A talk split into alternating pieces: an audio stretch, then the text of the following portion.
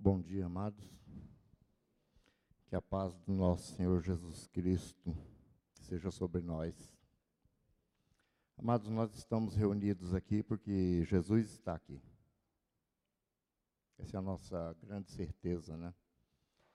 Como diz a palavra, onde houver duas ou mais pessoas reunidas em meu nome, ali eu estarei. Jesus não mente. E eu tenho certeza que tem mais de duas pessoas aqui que está aqui reunida em nome de Jesus.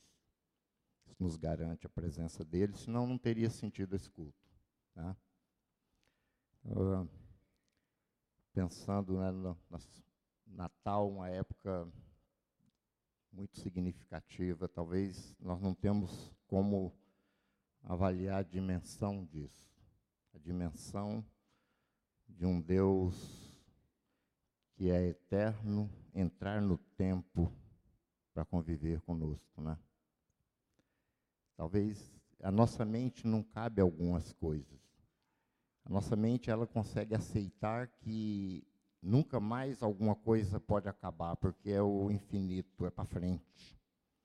A nossa mente não aceita alguma coisa que não tenha princípio. Tenta explicar para uma criança que Deus não tem mãe nem pai e que ele não teve início. E mesmo para um adulto, nós não entendemos.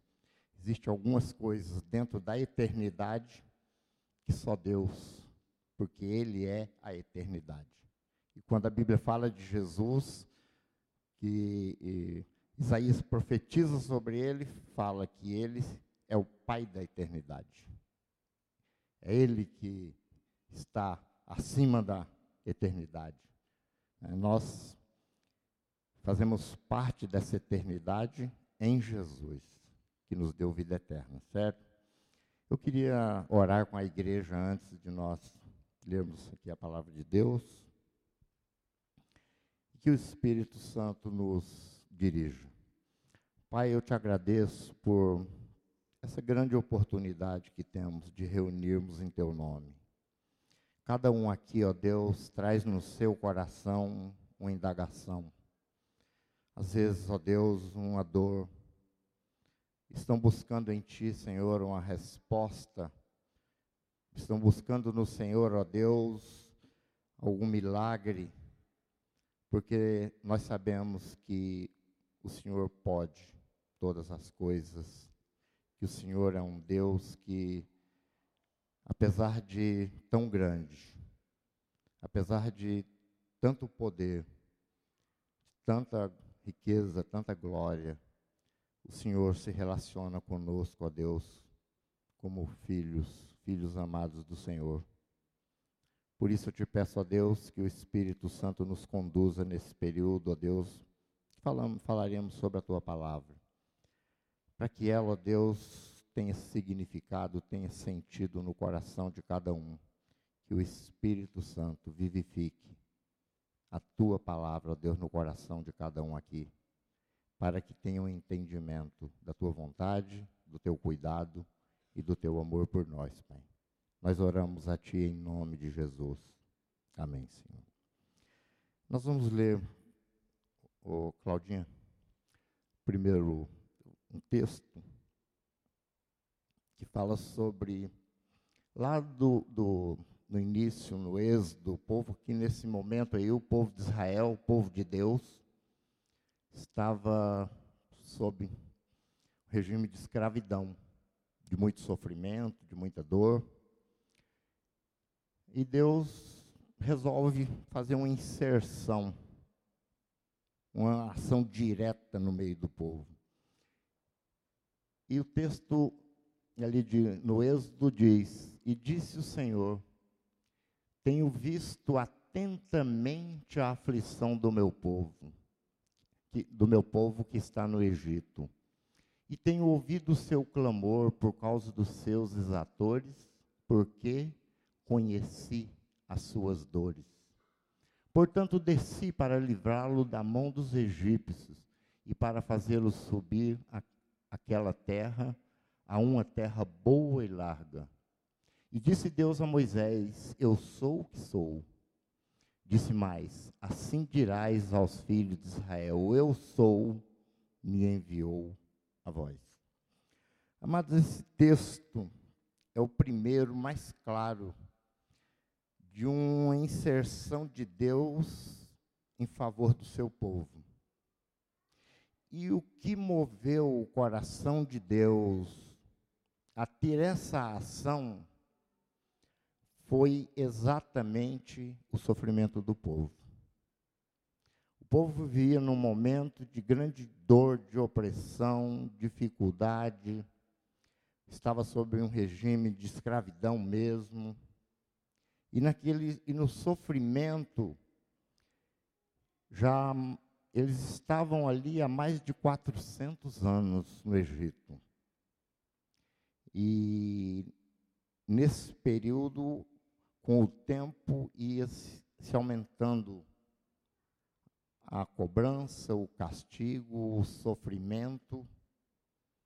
E é interessante que Deus chama Moisés e Deus diz aquela parte que está destacada: Tenho visto atentamente a aflição do meu povo.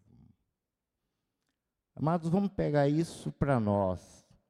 Muitas vezes, ou na maioria das vezes, quando passamos por alguma dificuldade, passamos por dores, por sofrimentos, às vezes, nos, quando somos injustiçados, traídos, muitas vezes rejeitados, nesses momentos de dor, nesses momentos que nós sofremos, na maioria das vezes nós nos sentimos abandonados. Às vezes nós nos sentimos até longe de Deus. Como diz o próprio profeta Abacuque quando começa o livro dele. Ele fala para Deus: Senhor, Senhor, até quando eu vou clamar e o Senhor não me ouve? Senhor, até quando eu grito por socorro e o Senhor não me atende? Pelo contrário, está diante de mim a violência, a injustiça, o forte prevalecendo contra o fraco, o rico torcendo o direito do pobre. Senhor, e eu clamo e o Senhor não responde. Eu peço por socorro, o Senhor não me atende. Deus ouve o clamor de Abacuque e diz: Abacuque, eu estou realizando uma obra que, e ele ainda diz mais, eu estou realizando uma obra nos vossos dias, não é para depois, para o futuro, para além.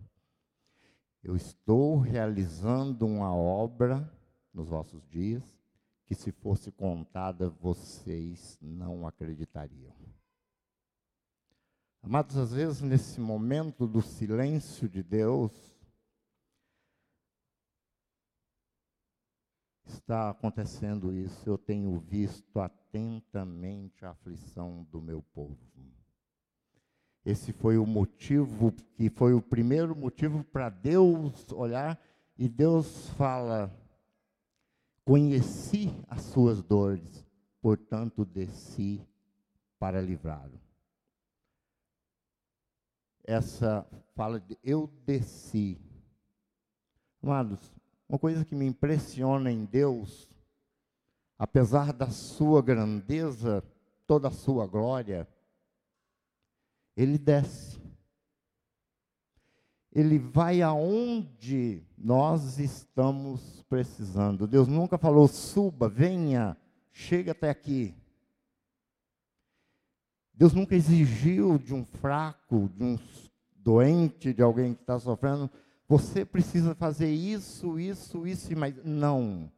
Deus ele sempre vai aonde nós estamos precisando dele, apesar da sua grandeza e da sua glória, é ele que vem. Eu desci porque conheci a sua dor. Eu desci porque conheci a sua necessidade. Em outro momento, nós vemos o profeta, é, o, os profetas ali, de modo geral, quando precisavam de alguma, Deus precisava de alguma revelação, falar alguma ele sempre desceu até onde estava o povo. E nesse, aqui quando diz que Deus fez tudo isso, ele desceu, porque ele viu o sofrimento do povo, desceu para livrá-lo, aí Deus se apresenta, eu sou. Porque Moisés precisava falar, porque Deus falou: vai, tira o povo do Egito. Você vai convencer o povo a sair, ele vai convencer Faraó a deixar o povo sair. E ele falou: Mas como? Eu vou chegar lá e falar que foi Deus que mandou? E qual o nome desse Deus? Que Deus é esse que eu vou chegar lá falando: Olha, eu venho em nome de tal. E Deus fala: Não, você vai dizer: Eu sou o que sou. E eles continuaram perguntando: Assim dirás aos filhos de Israel: Eu sou, me enviou a vós. Primeira inserção de Deus mais direta no meio do seu povo. Ele veio e se apresentou como eu sou. Aí nós, olhando para o Evangelho de João, quando ele fala sobre Jesus, Claudinho, segundo, por favor. Quando ele fala sobre Jesus, ele tem algumas anotações do Evangelho de João, que aliás é o evangelho mais completo sobre a deidade, sobre Deus. Ele começa o primeiro versículo dizendo: No princípio era o Verbo, o Verbo estava com Deus e o Verbo era Deus. Jesus, primeiro versículo. E ele fala ali sobre a criação, que tudo que foi criado, tudo que existe, vem por meio dele. Foi através dele, para ele, que tudo foi, foi feito, foi criado. Falando sobre Jesus, o Criador. E ele coloca sempre destacando a deidade, mostrando aos judeus que Jesus é Deus. E essa segunda incursão de Deus na terra, só que agora de uma forma mais concreta, mais observável, vivencial de igual para igual com nós homens. E o próprio Jesus, ele afirma no capítulo 6 de João, ele diz: Eu desci do céu. Jesus, ele desce do céu, por quê? Exatamente por, por causa do nosso sofrimento, por causa da nossa condição de vida, mas principalmente, eu desci do céu para executar aqui entre vocês, entre nós, entre os homens, os pecadores, a salvação de Deus. E ele fala sobre o ministério dele no Evangelho de Lucas, vamos ver um pouquinho à frente, e provando que ele é o grande eu sou também, porque tanto na primeira incursão de Deus ele se apresenta como eu sou o que sou, eu sou.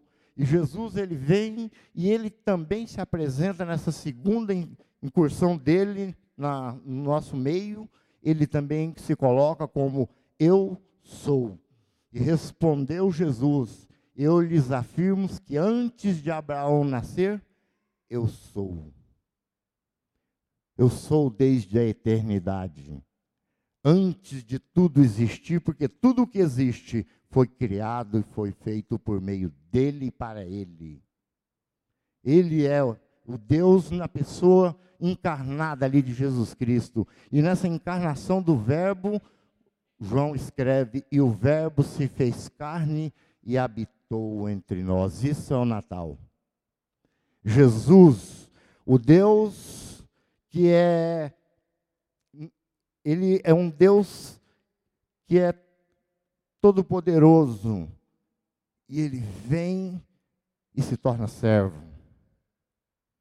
Um Deus que está acima de tudo, que cabe e domina todas as coisas. Ele vem e é enrolados com mantas, com faixas e colocado numa manjedoura. Esse Deus que é o Senhor dos Senhores, ele vem como servo. Ele fez isso, ele desceu da sua glória, como o apóstolo Paulo fala em Filipenses. ele se destituiu da sua glória, ele abriu mão da sua glória, ele abriu mão de tudo que ele tinha, ele não usurpou o direito de ser Deus, sendo ele Deus, e ele se humilhou e se fez homem como nós. Mas ele foi além, ele não parou aí, ele se fez servo e fez, foi até a cruz e se fez maldito em nosso lugar para que nós pudéssemos ser benditos de Deus. Natal, isso. Esse é o Natal. De um Deus que assume o meu lugar. Um Deus que no momento mais intenso ali do seu ministério, da sua vida aqui entre nós, ele vendo que chega no ápice, no, no momento que ele teria que assumir exatamente aquilo que ele veio para fazer, que era morrer, que era pagar pelo meu pecado, pelo pecado do Noé, pelo seu pecado. E ele, naquele momento, ele se angustia, ele sofre muito. O nosso Deus sofreu muito, doeu muito. E ele chama três dos seus discípulos ali, e ele, muito angustiado, sofrendo muito, ele diz: A minha alma está profundamente triste. Eu estou sentindo uma tristeza de morte. Lucas, o evangelista, era médico. E ele descreve um quadro, ali na, naquele momento, ele descreve um quadro de uma somatização da angústia, da dor. Os vasos periféricos de Jesus era tal a tensão, angústia, o sofrimento, que os vasos periféricos deles romperam e ele começou a transpirar sangue. E ele fala: orem comigo, orem comigo. Ele se adianta um pouco e vai orar. E na oração dele, ele fala: Pai. Ele fala sobre essa dor que ele está sentindo, essa angústia. E ele diz: Se for possível, passa de mim esse cálice. Jesus, o Filho amado de Deus, o Deus encarnado, ele fala: se houver outra maneira de salvar, porque que cálice era esse que Jesus fala com Deus que ele não queria tomar esse cálice? Que cálice amargo era esse? Que cálice, que que isso que o próprio Jesus pede uma outra alternativa para o Pai? Será que era a cruz, a dor física, aquela morte cruenta, cheia de sangue? Não era não, gente. Não era essa cálice mais amargo, mais difícil que Jesus teria que tomar era o cálice do meu pecado e do teu pecado. Um Deus santo, puro, justo, que não pecou, teria que suportar as nossas vergonhas, nossos erros, nossa condenação ao inferno, tinha que pesar sobre ele. E por um momento, quando ele diz: Deus meu, Deus meu, por que me desamparaste? Esse foi o cálice dele se sentir afastado da comunhão do Pai, porque o meu pecado, o teu pecado, as minhas fraquezas, as suas fraquezas, as nossas doenças, os nossos medos estavam exatamente 100% sobre ele. E ele pede: passa de mim esse cálice, se for possível. Nesse momento eu creio que até as potestades do inferno estavam comemorando. Ele vai sair fora. Mas, para surpresa de todos, ele aniquilou o inferno, ele derrotou a morte. Quando ele disse: Contudo, não seja a minha vontade, mas cumpra-se a tua vontade, Deus e ali estava consumado. Quando Jesus fala, se for possível, passa de mim esse cálice, ele estava dizendo exatamente isso, Pai. Se for possível, tirar o Noé de um, de um mundo de condenação, de um mundo de morte. Se for possível, Senhor, curar as enfermidades, as doenças dele e perdoar os pecados dele, para que ele possa morar eternamente comigo. Se for possível, de outra maneira, faça. Mas se não for, se a única maneira for eu tomar esses pecados para mim e morrer no lugar dele, faz assim para que ele tenha vida eterna. Deus fez isso por mim. Deus fez isso por você. Deus fez isso através de Jesus Cristo, o nosso Senhor e Salvador, que nós comemoramos no Natal. Nesse momento, nós não estamos aqui para fazer uma festa porque nasceu alguém importante, não. Nós estamos aqui porque Deus, Deus veio para viver entre nós, para nos libertar, para nos cuidar. Amados, e quando nós falamos do Natal, foi quando esse Verbo, como diz nesse texto, é a encarnação do Verbo, e o Verbo se fez carne e habitou entre nós, cheio de graça e de verdade. E vimos a sua glória, glória como do unigênito do Pai. Aonde está a glória de Jesus Cristo? A glória de Jesus Cristo está em ele ter se feito homem, humano, um Deus infinito, um Deus ilimitado, vestiu pele humana. Um Deus eterno entrou no tempo. Um Deus que pode todas as coisas, veio para viver a limitação de um corpo humano que sente dor, que sofre. E lá em Hebreus está escrito: em tudo ele foi tentado, em tudo que você possa imaginar, ele foi tentado. Contudo, ele não pecou. Por isso ele pode se compadecer de nós. Amém? O nosso Natal é esse Deus. Além de todas as festas. Não sou contra festa, não, presente, essas coisas, inclusive estou à disposição. Mas o Natal é a encarnação do Verbo. E Jesus, ele fala do seu ministério dizendo: hoje se cumpriu. Quando ele lê a lei no templo, ele fala: hoje se cumpriu porque eu fui ungido para trazer alegria aos que estão sofrendo com seus prantos. Eu vim para trazer liberdade aos cativos. Né? Eu vim para colocar um cântico de louvor no lugar do pranto. Ele tem uma missão e ele continua, graças a Deus, exercendo, cumprindo e fazendo essa missão que obrigou Jesus a descer lá atrás por causa do sofrimento. Mas eu encerro dizendo que o próprio Deus falou: Eu vejo, eu estou olhando atentamente a aflição do meu povo. Deus está olhando a tua aflição e a minha. E ele diz: Eu desci, Deus desceu e está conosco. Como Marcelo falou aqui no início, na apresentação Rafa, do Rafael. Deus não só desceu, como Ele, na pessoa do Espírito Santo, está conosco e está em nós.